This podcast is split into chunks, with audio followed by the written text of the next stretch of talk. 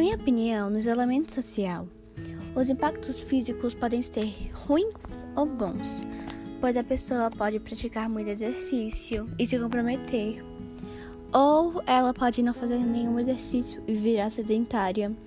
Ela pode comer muito pela sua ansiedade, ou pois não tem nada para fazer e começa a comer.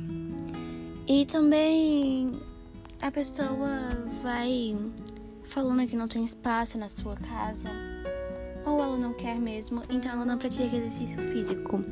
E quanto aos impactos mentais, depende, a pessoa pode ficar melhor com seu com a sua mente, pois ela refletiu bastante sobre a sua vida, sobre o que ela quer fazer. Ou pode ser um impacto ruim, como ela pode sofrer muita ansiedade, pois quer que isso acabe logo. Pode também gerar a depressão, pois está com medo, outros fatores. E se a pessoa tiver um bom impacto mental e físico, ela vai ter uma boa harmonia com si mesma. Ou seja, no isolamento social, neste momento, é importante nós fazermos atividades físicas para manter uma harmonia com nossa saúde mental, a melhorando.